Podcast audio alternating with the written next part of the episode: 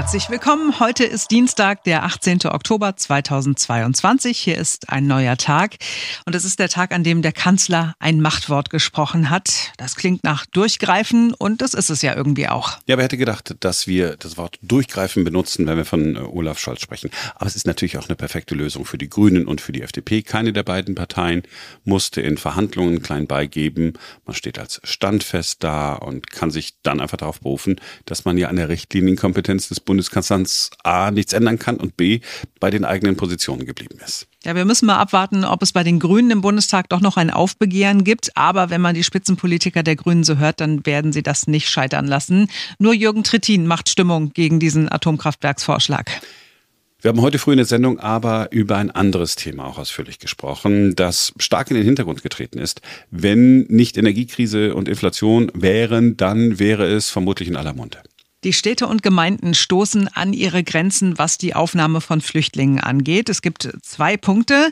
Zum einen kommen nach wie vor Menschen aus der Ukraine und vielleicht werden es sogar noch mehr, wenn der Winter kommt und die Menschen fürchten, dass sie in Polen beispielsweise nicht in warmen Gebäuden untergebracht werden. Ja, und der zweite Punkt ist, dass über Serbien auch wieder mehr Menschen zu uns kommen, nicht aus der Ukraine, sondern aus dem Nahen Osten und Afrika.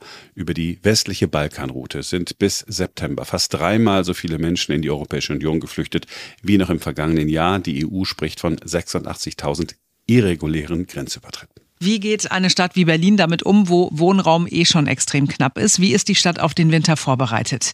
Darüber hat Henry Parzefall aus der Berliner Rundfunkredaktion mit Sozialsenatorin Katja Kipping gesprochen. Wir sprechen ja über die Geflüchteten hier in Berlin, über die Unterbringung der Geflüchteten. Die Zahl steigt aktuell auch bei uns in der Stadt. Ähm, das sind natürlich einerseits Menschen aus der Ukraine, aber ich habe jetzt auch gesehen, es sind vor allem auch Menschen aus Afghanistan und Syrien beispielsweise, die wieder zu uns kommen. Wie gut ist Berlin da aufgestellt? Also Berlin macht alles, was möglich ist und im Zweifelsfall, wenn notwendig ist, auch darüber hinaus.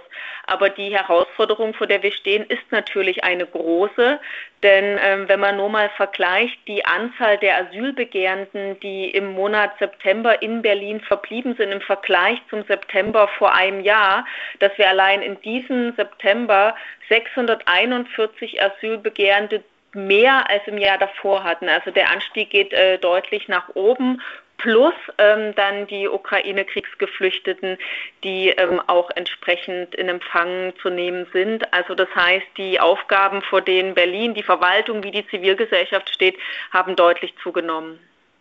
Können wir das vielleicht an einer Zahl festmachen? Wie viele freie Unterkünfte stehen denn jetzt aktuell zur Verfügung für die Menschen, die kommen? Die freien Unterkunftsplätze sind ja eine gewisse Dynamik, weil manchmal ziehen auch Menschen aus, aber wir haben aktuell wir akquirieren ja auch ständig neue Plätze nach, also ganz aktuell über 300 äh, freie Plätze aber das heißt schon, dass teilweise auch in den Unterkünften verdichtet wurde und äh, neue, auch neue äh, erschlossen werden. Also ich will mal so sagen, das Akquise-Team ähm, arbeitet unter Hochdruck darin, immer wieder neue Plätze zu schaffen. Wir haben jetzt als Land Berlin übers LAF 27.700 Unterkunftsplätze in Gemeinschafts- oder ähm, Aufnahmeeinrichtungen. Das sind so viele Plätze wie nie zuvor. Aber weil halt die Ankommenzahlen immer schneller nach oben steigen, ähm, hat man das Gefühl, das ist echt ein Sprint und den muss man jeden Tag hinlegen. Hm. Jetzt kriegen Sie ja Unterstützung vom Bund, wurde angekündigt, ähm, über die über die Bundesanstalt für Immobilienverwaltung, glaube ich, oder die BIMA heißt es, ähm, sollen sozusagen Unterkünfte zur Verfügung gestellt werden, neue Immobilien. Was springt da am Ende für Berlin raus? Ja, als wir von dieser Nachricht über die Presse erfahren haben, haben wir natürlich sofort nachgefragt.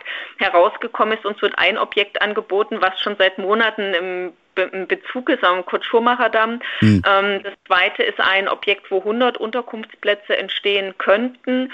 Und ähm, das dritte ist eine Freifläche, wo man eventuell mal Container aufstellen kann, aber auch noch Leitungen hinlegen muss. Also Anbetracht der Tatsache, dass im Eigentum der BIMA auch wirklich Objekte sind mit mehreren Häusern, die kurzfristig beziehbar sind, ähm, ist das natürlich echt noch nicht mal ein Tropfen aus dem, auf dem heißen Stein.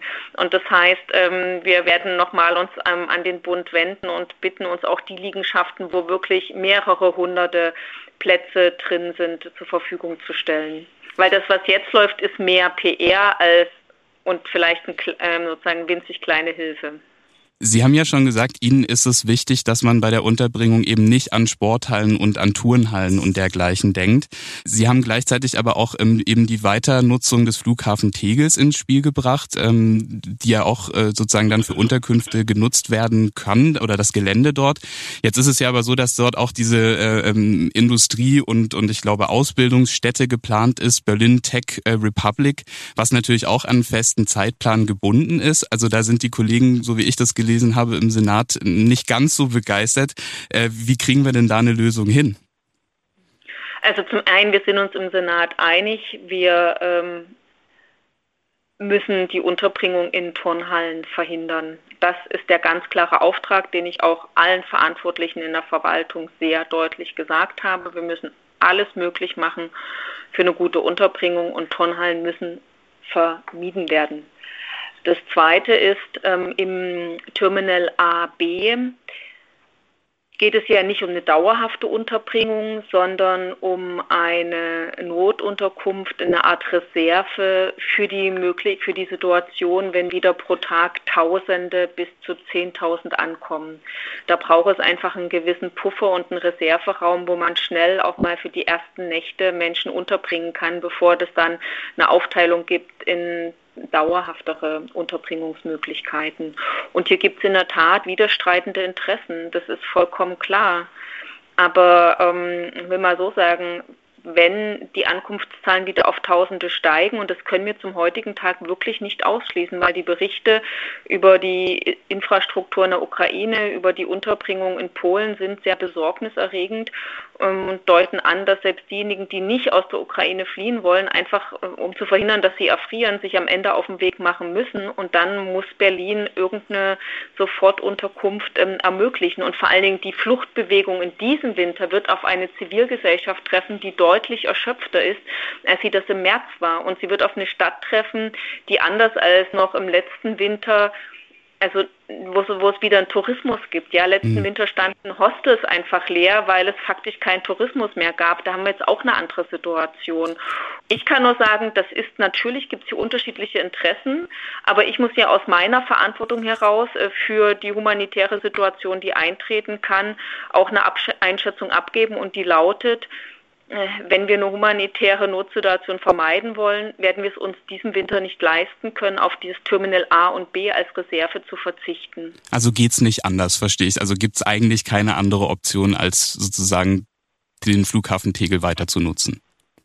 Naja, das Terminal C wird ja sowieso weiter genutzt als Ukraine-Ankunftszentrum und es ist für die jetzigen Ankunftszahlen mit einem leichten Anstieg auch durchaus ausreichend und wird winterfest gemacht. Mhm. Da wir aber in einer hochdynamischen Situation leben und nicht ausschließen können, dass die Ankünfte von Ukraine-Kriegsgeflüchteten wieder in die Tausenden pro Tag gehen, muss ich ja ähm, auch für so eine Situation ähm, alle Vorbereitungen treffen. Und deswegen habe ich gesagt, ich mache das öffentlich. Ich weiß um die unterschiedlichen Interessenslagen, kann die auch gut verstehen, aber am Ende ist es eine Abwägung. Verzögert sich der Bau ähm, einer, eines Hochschulgebäudes oder ähm, sind wir womöglich nicht in der Lage, äh, Menschen, die gerade vor schlimmen, vom schlimmen Krieg fliehen, unterzubringen? Jetzt ist es ja auch so, dass gerade viele Frauen und Kinder auch zu uns kommen, wenn die Unterkünfte so knapp sind. Kann man da bei der Unterbringung darauf Rücksicht nehmen, also dass man Frauen und Kinder sozusagen irgendwie gesondert unterbringt oder da einfach mehr Rücksicht nehmen kann bei der, bei der Unterbringung? Es gibt eine klare Vorlage und zwar, dass es keine familienfremde Belegung der Zimmer geben soll, wenn äh, Menschen mit Kindern unterwegs sind und untergebracht werden. Trotz der knappen Plätze dann sozusagen. Ja, in den Unterkünften. Also wir reden jetzt ähm, nicht über die Sammelunterkünfte für die ersten Tage, wenn ja. es vielleicht einen kleinen Rückstau geht, aber dort, wo Menschen untergebracht sind. Wir können leider nicht auf eine gewisse Verdichtung verzichten. Über eine Verdichtung sind auch in den letzten Monaten 500 zusätzliche Unterkunftsplätze entstanden. Aber die Grenze liegt dann halt ähm, bei einer familienfremden Belegung von Zimmern. So ein Spannungspunkt, den man aus den Unterkünften immer mal wieder mitbekommen hat, ähm, ist es, dass, dass es teilweise Kritik gibt an einer vermeintlichen Bevorzugung ukrainischer Geflüchteter. Also dass man auch teilweise die, die Hürden einfach sehr niedrig ansetzt, jetzt im Vergleich zu beispielsweise Geflüchteten, die aus Afghanistan, aus Syrien kommen. Wie sehen Sie das? Ist, die Gericht, äh, ist diese Kritik gerechtfertigt? Also der rot-grün-rote Senat von Berlin hat sich von Anfang an ganz klar gegen ein Zweiklassenrecht ähm, ausgesprochen. Und bei unserer Unterbringung machen wir keinerlei Unterschiede. Was aber stimmt, dass es aufenthaltsrechtlich für Ukraine-Kriegsgeflüchtete vieles leichter geht. Und das liegt einfach daran, weil sich in diesem Fall die EU und Mitgliedstaaten alle einig waren, dass hier der Kriegsflüchtlingsstatus greift und dass sie zum Beispiel gleich von Anfang an eine Arbeitsgenehmigung haben.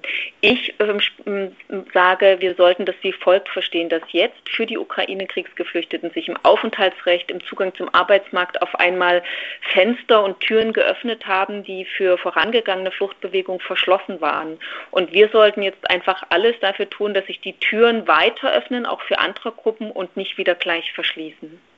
Wir haben ja ganz kurz schon, oder Sie haben vorhin schon ganz kurz gesagt, jetzt diesen Winter die Geflüchteten, die sozusagen nach Deutschland nach Berlin kommen, die finden eine andere Situation vor. Es gibt wieder Tourismus. Ähm, wie sieht es bei der Hilfsbereitschaft aus in den Unterkünften? Was hören Sie da? Ist die immer noch so groß wie in den Ankunftszeiten oder zu Kriegsbeginn in der Ukraine? Also ich finde beeindruckend, mit was für einer Ausdauer und was für einem Einsatz Zivilgesellschaft, ehrenamtliche Initiativen, Menschen, die privat Geflüchtete aufgenommen haben, weiterhin alles geben, um Geflüchtete zu unterstützen. Da habe ich einen tiefen Respekt davor und bin sehr, sehr dankbar. Und dass das so lange, so viele Monate jetzt schon anhilft, das ist wirklich beeindruckend. Was wir aber auch merken, dass von einigen politischen Kreisen, ich erinnere nur an die Aussage des CDU-Vorsitzenden Friedrich Merz, jetzt gezielt Stimmungsmache gegen Ukraine-Kriegsgeflüchtete betrieben wird, als ob es sich hier um äh, Tourismus handeln würde. Ja, also ich will nur mal, dass ich habe neulich von einer Frau erfahren, von einer Mutter, einer Elfjährigen, die um ihr Kind vor Bomben zu schützen nach Deutschland gekommen ist. Mhm. Und aber ihre Mutter, weil die weiter in der Heimat bleiben wollte, in der Heimat ist, jetzt weiß, dass die schwer krank ist, äh, womöglich eine OP bevorsteht, die sie nicht überleben wird, die einfach nochmal zurück möchte, um in dieser schwierigen Zeit, vielleicht in den letzten Tagen ihres Lebens, ihrer alten Mutter beizustehen. So, und diese Frau wird jetzt von Friedrich Merz unter Verdacht gestellt, eine Sozialtouristin zu sein, weil sie einerseits ihr Kind schützen möchte und für das auch hier sei, da sein möchte in der neuen Heimat und zugleich ähm, womöglich in den letzten Tagen des Lebens für ihre ähm, todkranke Mutter da sein möchte. Also ich würde nur sagen, wer jetzt aus der Ukraine flieht, ist ja oft in einer unglaublich zerrissenen, enorm schweren menschlichen Situation. Und es gegen diese Menschen so eine Hetze gemacht wird, also da fehlen mir wirklich, da kann ich, das fällt mir, also da fällt mir nichts mehr Zitierfähiges ein. So mhm. groß ist der Abscheu über so eine Art von Stimmungsmache was ja sozusagen trotzdem nicht spielern soll, dass es ja immer noch äh, Leute gibt, die, wie soll ich sagen, da, das auf jeden Fall nicht so sehen. Und äh, das war so ein bisschen die Frage. Also, also in der Zivilgesellschaft gibt es einen großen Einsatz. Ja. Aber die sind damit konfrontiert, dass es, eine, dass es eine zunehmende Stimmungsmache aus interessierten politischen Kreisen gibt und allen voran durch den CDU-Vorsitzenden Friedrich Merz. Sozialsenatorin Katja Kipping im Gespräch mit unserem Kollegen Henry Parzefall aus der Redaktion. Und das war's für heute. Wir sind morgen wieder für euch da, denn dann ist wieder ein neuer Tag.